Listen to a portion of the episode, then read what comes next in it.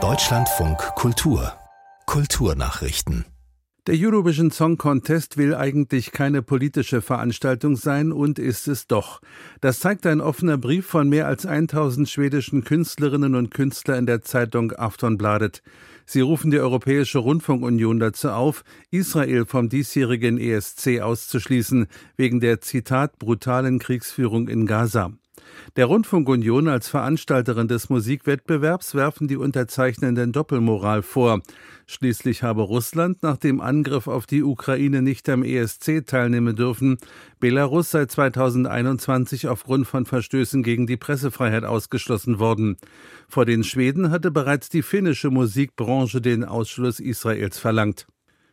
Die Internetplattform X hat die Suche nach dem Begriff Taylor Swift vorübergehend gesperrt. Hintergrund sind gefälschte Nacktbilder der US-Sängerin, sogenannte Deepfakes, die mit Hilfe von künstlicher Intelligenz entstanden sind. Die Reaktion von X kam relativ spät. Schon vorher hatten Fans von Taylor Swift eine Gegenoffensive mit positiven und vor allem echten Aufnahmen gestartet.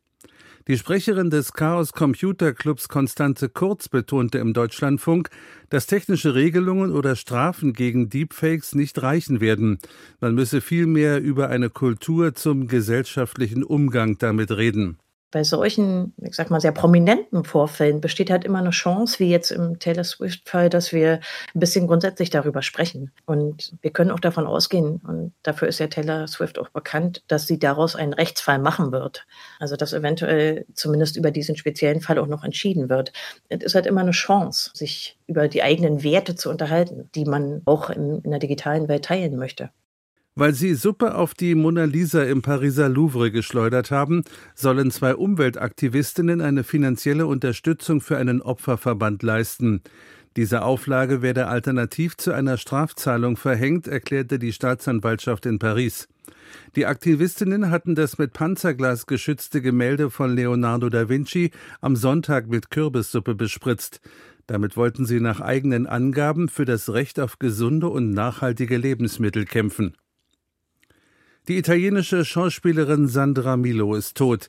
Sie starb im Alter von 90 Jahren in Rom.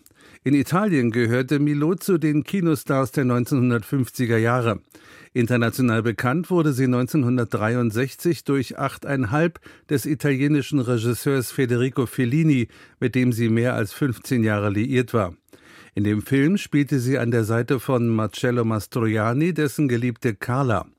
In späteren Jahren drehte Milo vor allem Komödien wie Ich war eine männliche Sexbombe oder Django, wo steht dein Sarg?